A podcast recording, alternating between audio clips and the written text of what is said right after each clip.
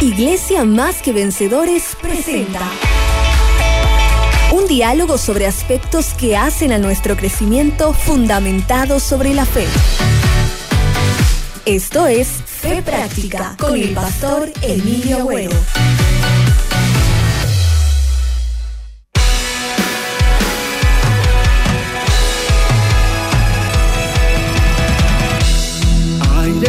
Esperanza vienen, soplan sobre mí, viento que refresca el alma, me lleva a ti.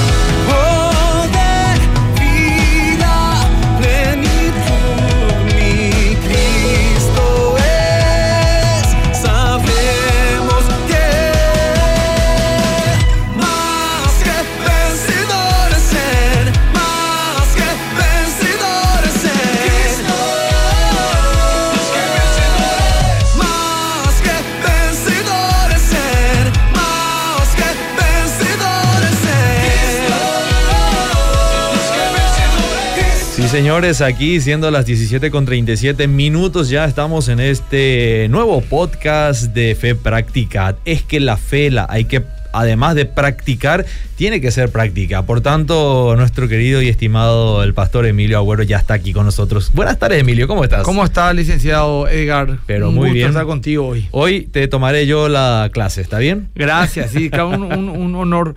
Solamente por un tema de que eh, traje mi apunte en mi celular y no en mi iPad. Ya, Quiero avisar a la gente que suelo eh, transmitir en mi Instagram, que no lo voy a hacer hoy, pero pueden mirar por el Facebook de Pueden, la radio. pueden mirarlo por el Facebook de la radio y Radio también Bedira. aquellos que gustan hacerlo por el YouTube, por el canal de Ah, YouTube. buenísimo. radio Bedira también lo tienen ahí. Bueno. Bueno, vamos a empezar y como siempre hacemos la dinámica, licenciado Edgar, Sí. es el voy leyendo y en algún momento leemos los mensajes a medida que ¿Cómo no? Eh, hablando, relatando el tema de hoy, que es el propósito del matrimonio. Nunca hablar mal del matrimonio está de más. Eh, siempre hay necesidad, Siempre ¿verdad? Por lo menos estos últimos años, ¿verdad? Mm. Y mm, la gente puede ir escribiendo y en un rato más vamos a leer las preguntas que hagan, ¿verdad? Están habilitados los dos canales, el, el 972-201-400 y también por Facebook. Vamos a estar atendiendo las consultas. Así mismo. Bueno, el matrimonio no es solo una unión de dos, de dos personas que están enamoradas, que quieren procrearse, ¿verdad? Mm. Eh, y esa unión es una decisión de ambos, así como también separarse cuando dejen de amarse. La gente pues cree que es así nomás.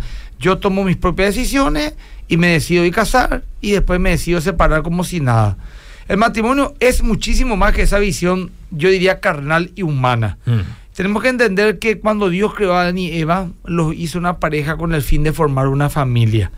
Y esa pareja o matrimonio eh, eh, in- eh, tenía en sí mismo la decisión de vivir sus vidas eh, teniendo en cuenta a Dios. Mm. Lógicamente, la caída hizo que Adán y Eva, en pecado, eh, se alejasen de Dios y vemos que, por ejemplo, eh, ahí nomás ya después de comer el fruto prohibido, ya vimos la pelea entre una pareja. Ya la primera pelea registrada. La culpabilidad, exactamente. Mm. En Génesis 3 nomás ya. Ahora vos fuiste la culpable, vos sos. Eh, Dios fue, me le culpa a Dios porque Dios te hizo a vos y vos me, me- me engañaste a mí, la otra. O sea, ya empezó el problema ahí. Mm. Al ceder, eh, eso justamente la otra vi un chiste, ¿verdad? Que un novio y una novia recién casados, Ajá. saliendo ya de, de hacia la iglesia, hacia afuera, la mujer le dice con una sonrisa fingida al marido, al nuevo Al marido. nuevo le dice, marido, ¿eh? No me convenció la manera que dijiste sí acepto, dijo ella. Opa. A eso ya te vaticinas cómo va a ser la luna de miel y después el resto de la resto vida. del trayecto ya Ahí se- nomás ya, a los tres metros del pastor ya, ya le cuestionó que ese su sí acepto no le, no le cerró a, a la novia. Bueno, al ceder en la tentación de comer el árbol fruto prohibido, lo que hicieron fue quitar a Dios del medio. Eso es lo que hicieron. Mm. Y, y quitaron a Dios en medio de la relación y decidieron vivir según sus propios parámetros, Mm. ya que ellos eran o serían dioses. No te olvides que le dijo a la serpiente, seréis como Dios. Entonces Ah, dio el concepto claro. de que es lo más alto que hay y nadie está por encima de Dios. Entonces, si yo soy un, un Dios para mí mismo, ¿quién me puede decir nada, verdad? Ya no necesita de no otro. necesito otro, Mm. completamente. Entonces, ese primer momento, Dios tuvo un trato muy especial con la familia. Abraham, por ejemplo, le dijo que en él serían benditas todas las familias de la tierra. Y vemos también que Dios siempre trató con familias, salvo una, para guardar del diluvio, salvo una, ¿verdad? La familia de Noé. escogió una para empezar un linaje mesiánico. Abraham, luego Isaac, luego Jacob, y al final de todo a la iglesia, porque todos los creyentes de todas las épocas, todas las edades que han creído en Cristo son iglesia. Eh, y esa, esa iglesia sería otra familia, porque sería la esposa de Cristo. ¿verdad? Exacto. Simbólicamente ahí, ¿verdad? Es como una familia. Entonces, la historia de la humanidad arranca con un matrimonio y termina con un matrimonio, Cristo y la Mm, iglesia. Mira. Fíjate la curiosidad. La historia de la humanidad arranca con un matrimonio y termina con otro matrimonio que será el Cristo con la iglesia, las bodas del Cordero. Es por eso que el matrimonio y por ende la familia fue lo más atacado desde el principio. Adán y Eva, como matrimonio, sucumbieron a la tentación del enemigo.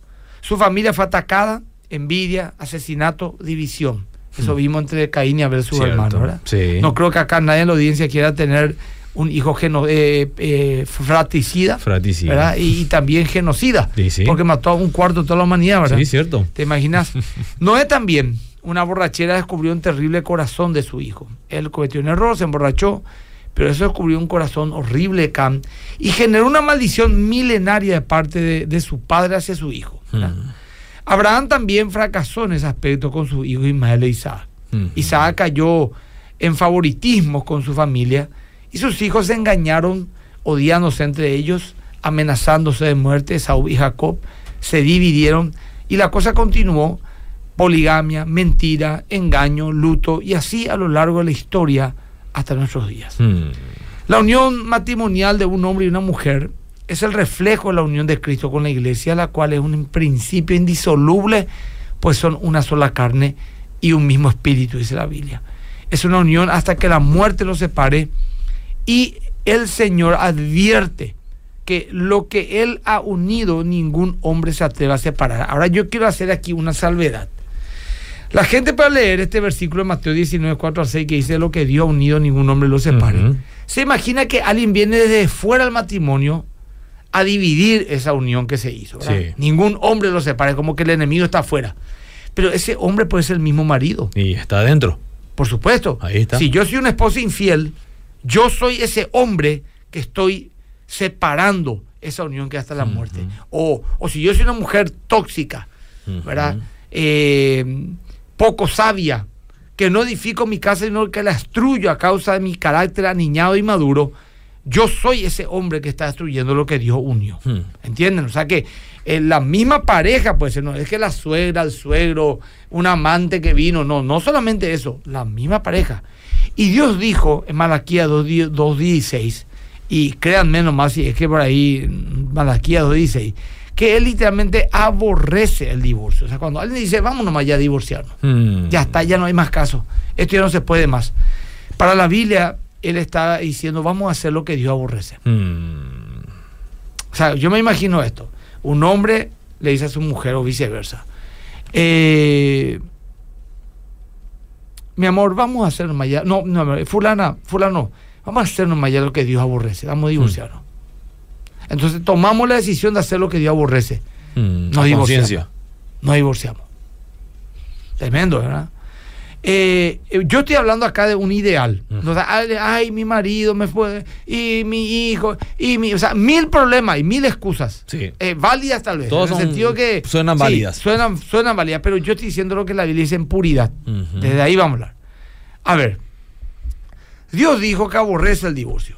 Y por causa del adulterio sin arrepentimiento, que es el único motivo que Jesús a mi criterio señaló explícitamente, hay otros casos, pero ahora no vamos a desarrollar eso, que el desecho, eh, él desechó a los que lo practican. El adulto y la inmoralidad, eh, a mi criterio, sin arrepentimiento, sin ni un atisbo de conversión, eh, es un, a mi criterio, es un causal de anulación matrimonial, Mm. ¿verdad? Mm. Porque la palabra divorcio no existe en la Biblia, anulación como que nunca existió, durísimo. Pero en Malaquía 2, 13 al 16 nos dice que Dios desechó a los que practican el adulterio y la moralidad. Escucha un Mm. poco, mi querido licenciado. Escúchame, hombre y mujeres que están acá escuchando. Dios dice que te desecha, te desecha si es que vos practicás el adulterio y por causa de eso el matrimonio se disuelve. Eh, Es duro. Eso es duro. Dios dice que de una manera especial va a juzgar a lo que destruyen las familias, según Hebreos 13:4. Ujú. O sea que va a decir, bueno, vengan acá los corruptos, vengan acá, buscan por licenciado Hebreos 13:4. Eh, voy a juzgar acá. Todo en- en este sector vengan los corruptos, los chismosos, los mal hablados, los impíos. Pero ese grupo que destruyó su familia a causa del adulterio, acá que es un costado, con usted voy a tratar de otra manera. Honroso sea en todo el matrimonio y el lecho sin mancilla. Pero a los fornicarios y a los adúlteros los juzgará Dios. Asimismo, habla de que Dios de una manera especial juzgará a los que destruyen un matrimonio a causa de la inmoralidad sexual. Ahora, el pecado de inmoralidad es tan grave que Dios ordenaba que los adúlteros paguen su pecado con la muerte. Dice Levítico 20:10, si un hombre comete adulterio con la mujer de otro, el adúltero y la adúltera ciertamente morirán. Y desde la venida de Cristo nadie puede matar a su prójimo, pero el principio de muerte de parte de Dios sigue vigente. Por eso vemos que en el contexto de la inmoralidad sexual y el, y el, y el, eh, y el adulterio, en Romanos 1.32 dice que de que los que practican tales cosas son dignos de muerte. No está ordenando que se les mate, pero que Dios dice que sería digno que muera. Dios mío, es duro. ¿Vos sabés por qué te digo, licenciado? Me- no sé ni si tendría que haber tocado siete, pues. Me vienen en mente mucha gente que yo quiero, aprecio y respeto y no pueden superar la inmoralidad sexual. Mm. Y es muy duro lo que estoy diciendo. Y- o sea, y- y no lo duele que yo pensar digo, en lo ello. que dice la Biblia y Sí. me, me pongo mal por ello y me pongo mal también porque son gente que yo quiero, ¿verdad? Pero de repente para lo mejor también la verdad desnuda, Mm. confronta y trae arrepentimiento, ¿verdad? Pero me viene malamente qué duro que esto, licenciado. Sí. No, no, es así nomás, ¿verdad? Pablo dijo que el que practique inmoralidad sexual o adulterio, no importando lo que la persona crea con respecto a Dios, repito, Pablo dijo que el que practique inmoralidad sexual o adulterio, no importando lo que la persona crea con respecto a Dios, esta persona no heredará el reino de Dios. 1 Corintios 6.9. Puede si quiere leer, licenciado. Sí. Ok, claro que sí. En 1 Corintios 6.9 dice el apóstol Pablo de la siguiente manera, ¿no sabéis que los injustos no heredarán el reino de Dios? No erréis, ni los fornicarios, ni los idólatras, ni los adúlteros, ni los afeminados, ni los que se echan con varones heredarán el reino de los cielos. Así mismo. Bueno, el matrimonio es la unión de dos personas en una sola carne. Esto es un misterio, dice la Biblia, pero es una verdad. Por eso el hombre dejará a su padre y a su madre y se unirán a su mujer y los dos serán una sola carne. Grande es este misterio. misterio. Pero hablo con referencia a Cristo y su iglesia. Efesios 5, 31 y 32. La imagen que podemos tener entonces de esa unión son nuestros hijos. Esa es la imagen física de lo que ocurre en el mundo espiritual. Vos le ves, por ejemplo, a, por ejemplo, yo tengo una hija que se llama Dara. Vos le ves a Dara y no vas a dudar un segundo que mi hija. Mm. Impresionante como me parece. Sus cejas, su pestaña impresionante. Y la gente dice, ¿qué es lo que tiene la mamá esta? Nada no tiene la mamá. Pero la otra vez mi esposa festejó, recordó en un video sus 25 años de ministerio. Ajá. Y en el video puso su foto de niña, a la edad de mi, de mi hija. Era Dara. Era Dara. Entonces digo, ¿cómo puede ser que Lili es una persona, vos sos otra persona, le pones en el medio a Dara y te parece a vos, pero también le parece a la otra? Bueno, sabemos, Claro. la- los genes, la genética, etcétera.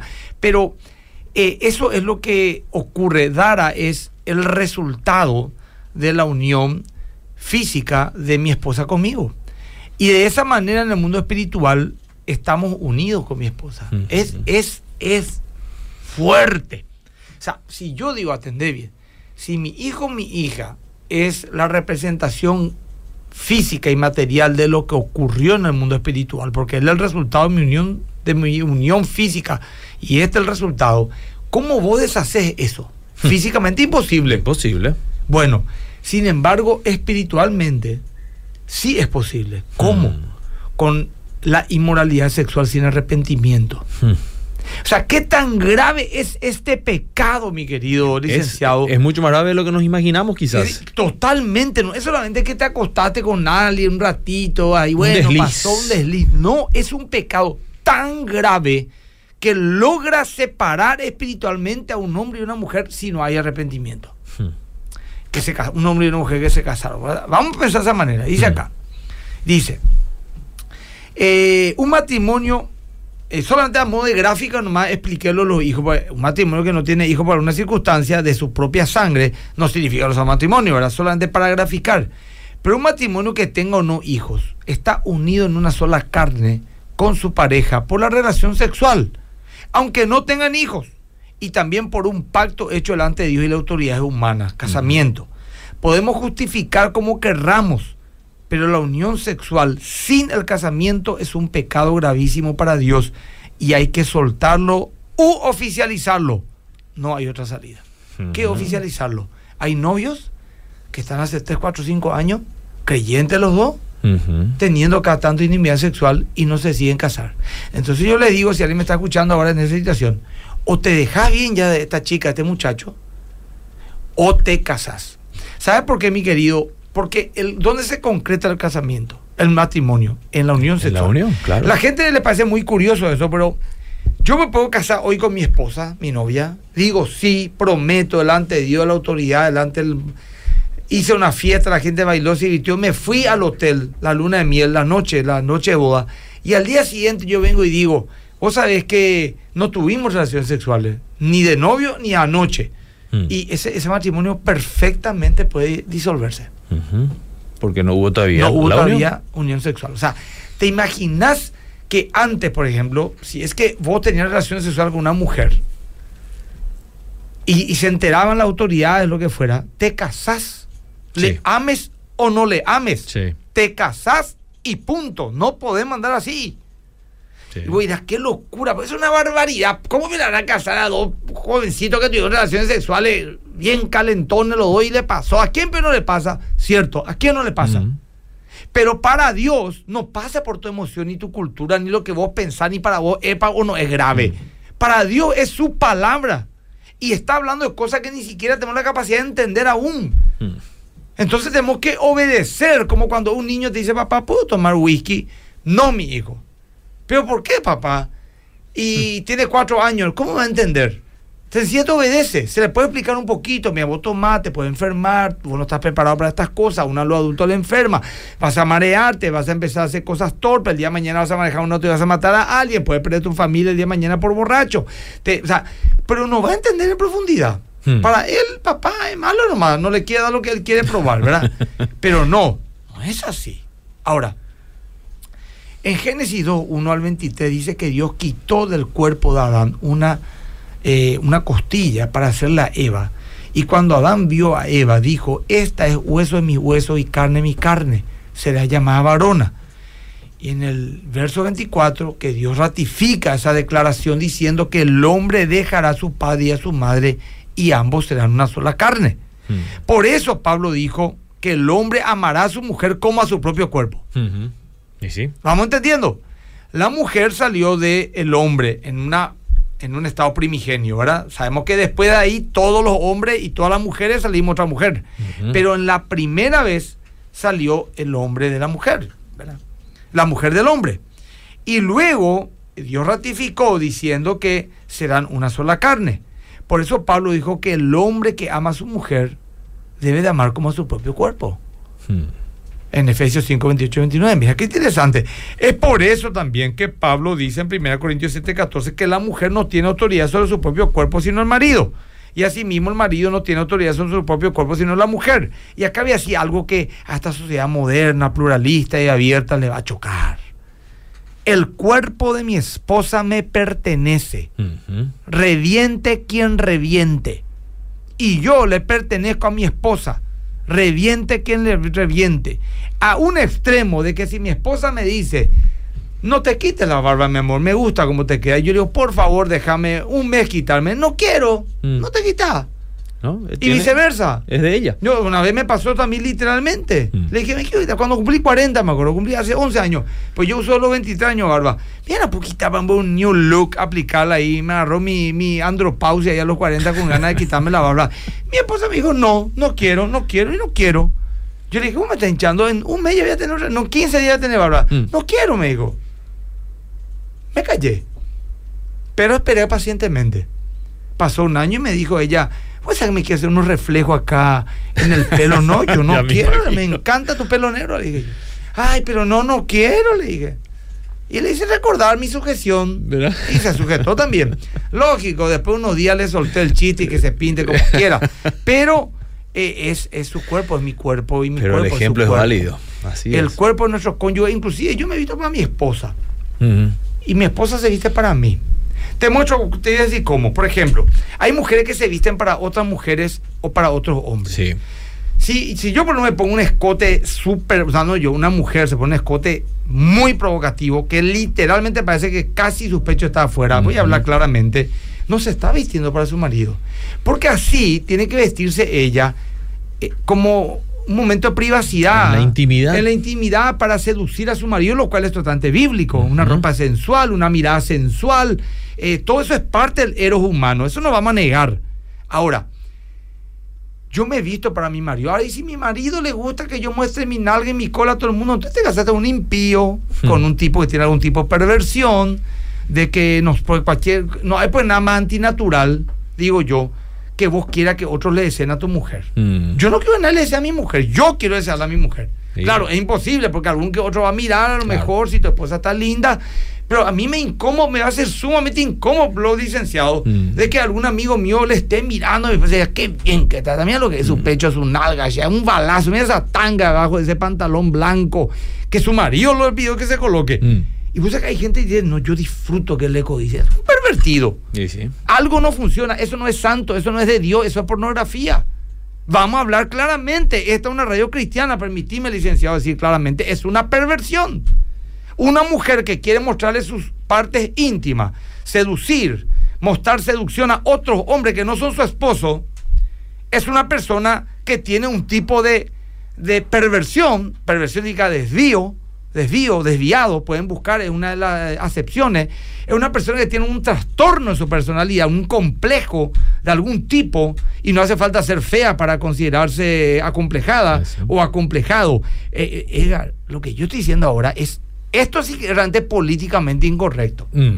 Y perdónenme, perdónenme a mucha gente que yo aprecio, Mm. que no le voy a decir en privado así, o sea que yo hablé por vos, porque Dios tiene que hablar la conciencia de cada uno. Le sigo amando, no hay ningún problema. Yo digo lo que Dios dice nomás. Pero pastor, que si no, te, no te parece muy cerrado, sí, súper cerrado me parece. No, no Pero es palabra ¿no? de Dios, es la palabra de Dios. Y dice la Biblia que yo sujeto mi mente a la obediencia a Cristo. Mm. Pero estudiando y meditando profundamente y viendo, yo como pastor, yo pues toda la semana escucho las desgracias que ocurren con Mm. la inmoralidad sexual. Como que tomo más conciencia que no es poca cosa. En el mundo, bueno, en mi época, no sé ahora quién sabe qué sea la verdad.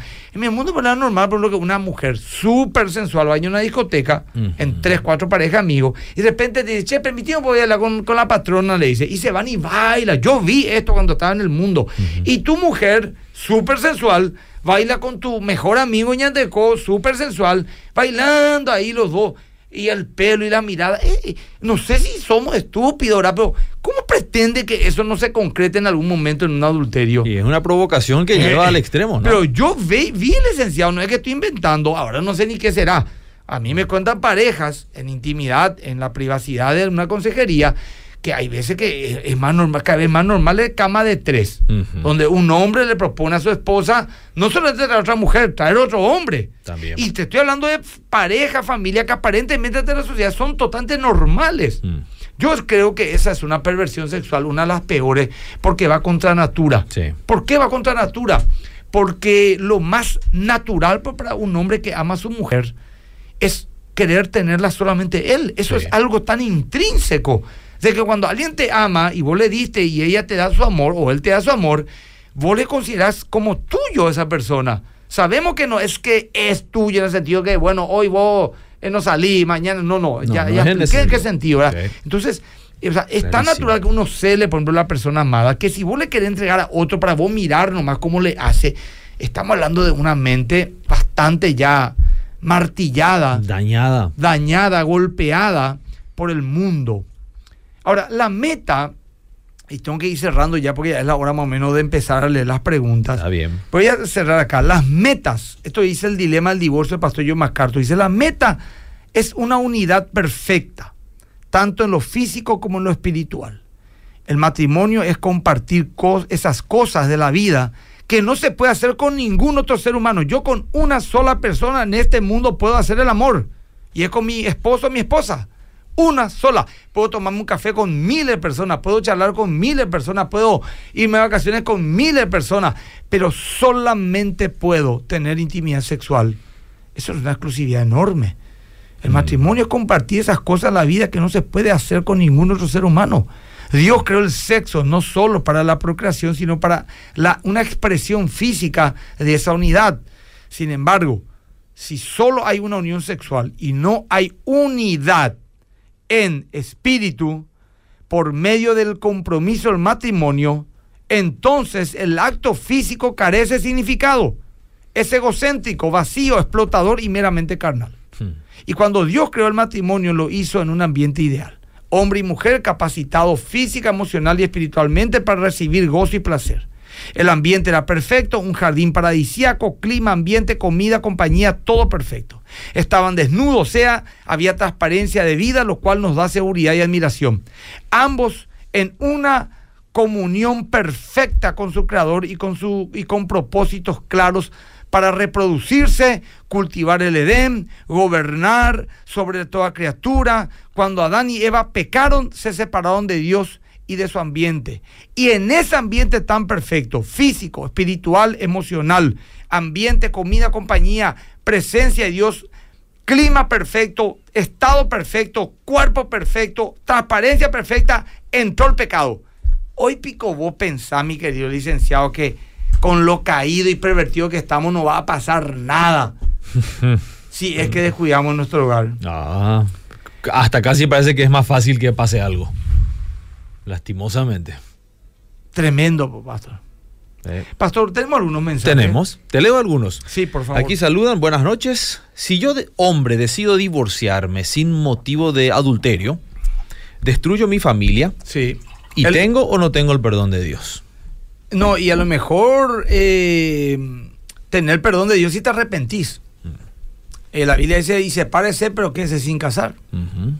Si no hay causal, no te puedes recasar. Pastor, ¿qué se hace cuando te gusta un hombre que tiene pareja, pero no es casado? ¿Cómo que qué pasa cuando te gusta un hombre? ¿Qué cosa? Que tiene pareja, pero no es casado. Puede ser todavía novio. No, ah, o- no, no, que explique. ¿Verdad? Si es un novio nomás es una cosa, Ujú. ponerle que sea su concubino con Ya tres hijos con hace 20 años. Es un, Y ya es un matrimonio de Ahora hecho. sí me sí, no, el, el, el novio de mi vecina y son novios nomás.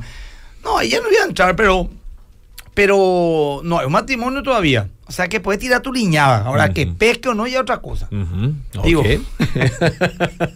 que, que muerda el anzuelo es otra cosa.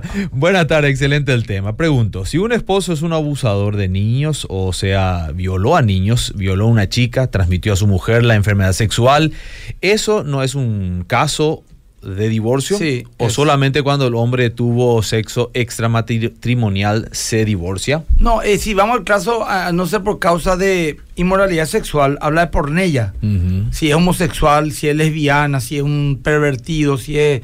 Hay, mujeres que te vienen y te dicen, mi marido me destroza en la intimidad, Mm, Violente, me, me violento. violento, me lastima, me viola. O- Vos pensás que la violación solamente entre un extraño y una No, extraña, puede no. darse en el matrimonio Vos también. podés violarla a tu esposa, hermano querido. Sí. Cuando le obliga y le exigía hacer cosas, ella no quiere. Inclusive hay gente que le pega a su mujer y ahí semi ya desmayada le, le- le posee. Y eso es una perversión sexual. Y yo creo que esta pregunta va hacia esa dirección. Si soy el dueño del cuerpo de mi esposa o de mi esposo en ese Mm. caso, ¿me permite cumplir cualquier fantasía de intimidad? No, no, no, no. Por eso es que hay que mirar todo el consejo de Dios. Nadie está obligado a ir en contra de su conciencia. ¿verdad? Nadie está obligado. Y nadie es dueño tuyo en ese sentido. ¿verdad? Ujú. En el sentido de dueño, tuyo, es dueño tuyo, es dueñas tuyo, es en el sentido de la unidad que hay entre ustedes y del cuidado que yo tengo que tener para con mi cuerpo. ¿Cuántas parejas le dice a su pareja, es mi cuerpo, no te meta? Sí, pues sí. yo soy el enfermero o la enfermera dentro de 10 años que voy a tener que cuidarte porque no te cuida tu comida, no tenés un niño propio. Yo me casé, yo por lo menos, Miguel, yo soy pastor, no enfermero. Mm. Claro, si se me enferma mi mujer, voy a estar La con ella. atender, claro. Pero si por su negligencia y responsabilidad ella hace eso, yo también voy a tener que cuidarla, pero es una, eh, un egoísmo limitarla a alguien el resto de tu vida a cuidarte porque vos no fuiste sabio en tu alimentación o en tu cuidado físico, ¿verdad? Sí. O sea, eh, yo creo que hay mucho sentido común en lo que hablo, ¿verdad? Pero en fin. Totalmente. Buenas tardes, Pastor Emilio. ¿La salvación y el reino de los cielos tiene alguna diferencia? Solo para entender, porque dice que los fornicarios no entrarán en el reino. Supongo, No, eh, no, no. O sea, supongo que está queriendo diferenciar entre estará Sí. salvo pero no entrará. Exactamente, no, no, no. Yo conozco esa interpretación, no estoy de acuerdo. Eh, el reino de los cielos es el paraíso, la presencia eterna con nuestro Creador. Buenas tardes, saludando desde Fernando de la Mora. Escuchando lo que dicen, pienso hoy en día que esa intimidad de pareja que Dios creó se ve amenazada como eh, cuando se ataca la familia. Siendo cristianos, en noviazgo o matrimonio hacemos muchas veces cosas que se hacen en el mundo o que practica el mundo. Y nuestro testimonio habla. Hay que tener cuidado siendo cristianos si estamos practicando cosas que no son de Dios. Hola, si una pareja vive sin casarse y el uno se entrega a Cristo y el otro o la otra persona no quiere casarse y ya hay hijos, ¿qué se hace en esos casos? Nada, vos tenés que continuar con tu pareja, pues la Biblia es clara, dice, si su marido consiente de vivir con ella sin ser creyente, no se separe, ¿verdad? Mm. Porque ya no es tu culpa. Vos te querés casar, vos querés hacer bien las cosas, pero tu pareja no. Entonces ya tenés otro hijo, no podés estar así separándose, ¿verdad? Ya hay una unión práctica en eso.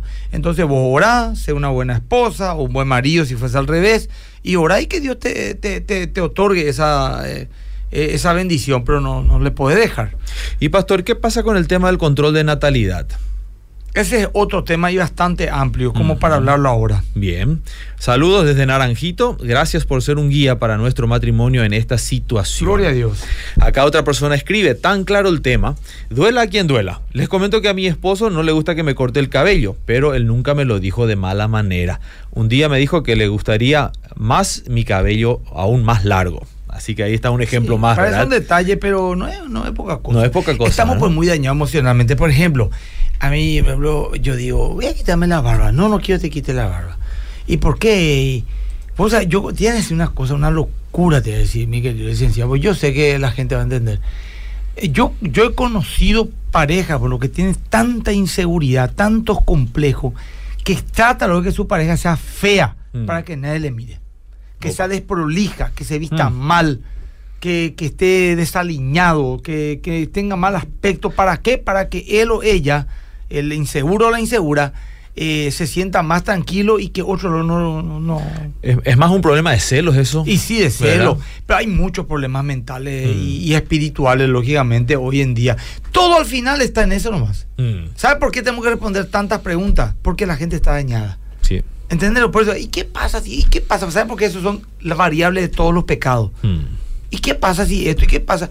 Entonces, hay tantos problemas por causa del pecado, por falta de la sencillez de decir nomás, sí, admito. Yo conozco parejas, mi querido licenciado, que son gente inteligente, exitosa, en cualquier área que emprendan, Mm. pero no pueden llevar su matrimonio, hermano. Mm. No pueden llevarse. Hay y un cosas así, in- increíble. Y después le decían hasta al psicólogo, a la psicóloga, a ver un poco qué dice la ciencia con respecto a tu, a tu problema. Y te sale un montón de trastornos. Mm. Trastorno, eh, por ejemplo, es psicópata, eh, una persona trastornada, complejo de Edipo, complejo de lo otro, complejo de aquello. Hay 500 complejos, ¿verdad? Y, y la mayoría de ellos porque han sufrido algún tipo de trauma, mala educación, Mm. abuso emocional, no, no hablo solamente sexual, en su niñez. O han Lo- consumido mucha pornografía. tam- eh, eh, algún daño, ¿verdad? Mm. Eh, pero es realmente, hay, hay mujeres frígidas, Mm. he tratado casos donde la mujer dice, no quiero que tener eh, relaciones sexuales con... Hay mujeres hiper celosa, estúpidamente celosa porque el papá se pasó siendo infiel a la mamá, ella mamó eso de chiquitita. Eh, o sea, de todo, estamos muy dañados. Eh, llevar un matrimonio, hermano querido, el doctor Dobson creo que decía tener hijos no es para cobarde. Mm. Vamos a ir un paso antes, casarse no es para cobarde. Mm, Sí, realmente. ¿no?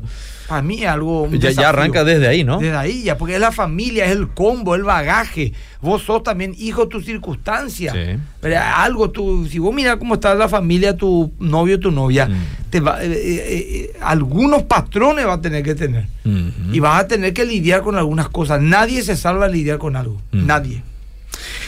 Excelente el tema. Una consulta. ¿Está bien el sexo oral en el matrimonio? Justamente el sexo oral, un montón de preguntas más, tiene que ver con cuestiones áreas grises. Mm. ¿verdad? Eh, la Biblia es clara, por ejemplo, bueno, no dice por ejemplo, no mires pornografía, pero sabemos por los principios bíblicos que si una pareja dice, ¿puedo mirar pornografía para excitarme con mi pareja mientras miramos? No, porque ahí hay un acto. ¿O puedo tener sexo anal? No, la Biblia es clara, ¿verdad? Pero hay muchas cuestiones, por ejemplo, hay parejas que te preguntan, se hizo una- un seminario en una iglesia donde el pastor, esto es verídico, hace como 20 años atrás por ahí, no había había más datos, que nadie que se entienda. No se- no se pongan a buscarlo. hizo un pastor hizo una que no me digan que nada, espera ahora la gente por favor eh, no es tema para tratar ahora en horario de protección al menor este no es un programa de de, Tito, niños, de, no, no, de de- los no, sábados del tío. Tito, no, Eh, no. no no este es un programa de adultos pero se hizo un, un congreso donde explicaban qué se puede hacer y qué no se puede hacer en la intimidad sexual lo cual me parece bastante interesante para hablar de manera clara ¿por qué? porque nuevamente nos complicamos mucho por causa de la pornografía Sí. sí. Si mi esposa se puede disfrazar de enfermera, si mi marido se puede disfrazar de car- carnicero, si es que puedo no hacer sexo oral, sexo anal, si puedo de repente usar juguetes sexuales, si puedo mil cosas la gente te trae. Sí.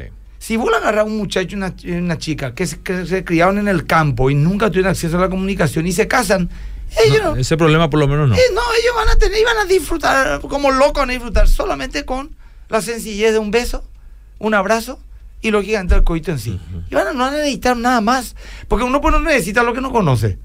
Pero consumimos tantas cosas ya, tantas porquerías, que lógicamente estamos todos pervertidos. Una vez a mí me dijo un hombre que, que era re promiscuo, re promiscuo, y promiscuo hablo del mundo, orgía, pornografía, todo. Se convierte, con, se convierte de verdad el tipo. Y en la iglesia le conocen a la chica, se casan. Después ponerle, no sé si de uno o dos meses, me dice el tipo, pastor, me es recontra aburrido tener sexo con mi esposa. La chica era virgen. Y yo le dije, ¿por qué? ¿Qué es lo que es tan aburrido? Y no sé, que tiene miedo a hacer esto, tiene miedo a hacer lo otro. Esperan por una chica que, que- que está empezando, o sea, con los años, con los meses. Lo, lo ideal sería que los dos sean vírgenes y se vayan descubriendo juntos. Exacto. Pero cuando te agarra un tipo que medio mundo se le lleva a la cama. Que dice tener gran experiencia. Sí, y lógicamente con sus perversiones, con sus desvíos, ya le ha aburrido, por ejemplo, que la chica no, no se le tire encima, no gira, no, no se le tira ahí de. haga una vuelta estrella ahí desde el. No, no, no, no, es así, mi querido. Entonces le dije yo bancarle, bueno, gloria a Dios. Vos sabés que este matrimonio a mí me testifica 20 años después, Mm. que siguen juntos, Bien. que él le fue fiel siempre, que de hecho él tuvo que pedir a Dios que les la sane la mente tantas cosas que él experimentó. Y hoy llegaron a un punto de equilibrio, ¿verdad? No, hoy hace muchos años, son ya una pareja de, de años ya de casado. Y bueno, se puede. Pero el sexo oral yo creo que entra en esas cuestiones de conciencia. Cierto. ¿verdad? De áreas grises, como dice, ¿verdad? Bueno, pasemos por los filtros bíblicos y pongámonos de acuerdo. Y yo creo que ahí entra. ¿Sabes por qué? Porque los que están a favor te van a dar su argumento. Los que están en contra te van a dar su argumento También. hasta clínico, ¿verdad? Entonces queda a conciencia de la pareja. ¿Y sabes dónde lo que está el error? Les digo, lo lleven. ¿Sabes por qué muchos pastores y líderes no quieren hablar de esto? Mm. Porque la gente o- o- o no es muy despierta o es muy morbosa. Pero vos, por ejemplo, no, Mm. yo no voy a contarte ni una cosa que haga mi intimidad sexual con mi esposa. Exacto. Yo te voy a decir lo que la Biblia es clara en las cuestiones grises, lo que opina eh, un sector, otro sector, el consejo, el área grises, todo. Pero yo decirte si practico o no eso. Yo decirte si hago o no lo otro. No voy a meterte en mi cama. Claro, porque eso ya sería No, no. contribuir a la Sí, morbosidad. así mismo, así mismo. Y te preguntan, pues. Claro. Y si vos decís, no, yo no quiero responder, ah, vos entonces haces de no, no, Mm. no, no, no. Un ratito. Porque siempre puede algo muy delicado. Eso, aunque vos no, es bueno, cierto. eh, ¿Sabes qué tengo que decir? Decir, Aunque vos no creas. ¿Sabes por qué? Aunque es sí. obvio, en este mundo hoy tan trivializado. Ya no te necesariamente es obvio. eh, Exactamente. No sé, hay más preguntas. No, hasta ahí llegaron las llegamos. preguntas, así que creo que el tema ha sido abordado eh, muy bien abordado y bueno, quedarán la- algunas preguntas seguramente, te van a contestar, Acá enviar me a tu mensaje. ¿verdad? Existe. Acá uno del Salkinbanti irlandés, acá está el, el salto al tigre le, le aplacó a otro. No, te puede decir cualquier cosa acá. La gente ya se fue por otro lado. Bueno, si Dios permite, entonces nos vemos. Les mando saludos a muchos amigos de mi guion por WhatsApp. ¿Vos tenés algún adelanto para este Eh, domingo? No sé si te pasaron. Sí, dale, ah, bueno, genial. Entonces, vamos a escucharlo a nuestro operador ahí, lo pone al aire. Un verdadero amigo te protege del enemigo y se preocupa por ti. Un verdadero amigo permanece a tu lado aun cuando todos te dejan. Un verdadero amigo te perdona, te guarda, porque su amor nunca está en juego. Más que vencedores, domingo a las 10, solo aquí, 13, siempre conectados. Bueno, Marcelo de la iglesia Wesleyana, que dio pastor Marcelo, me dice, me maté de risa, nunca te había escuchado así. me dice. Bueno, y, bueno, este sábado fundamento a las 7 de la mañana, sí. a las 8, a las Ocho, 8, ocho de la mañana. Y a las 10 de la mañana en Canal Canal 13, 13. RPC, creo que es Canal 10 en cable, Ujú. las predicas de la iglesia más que vencedores. Si Dios permite, el próximo jueves nos vemos de vuelta, ¿sí? Excelente, gracias, Gracias. Pastor Emilio, que tengas un buen resto de jornada. Esto fue Fe Práctica. Será en otra edición por Obedía FM. Una presentación de la Iglesia Más que Vencedores.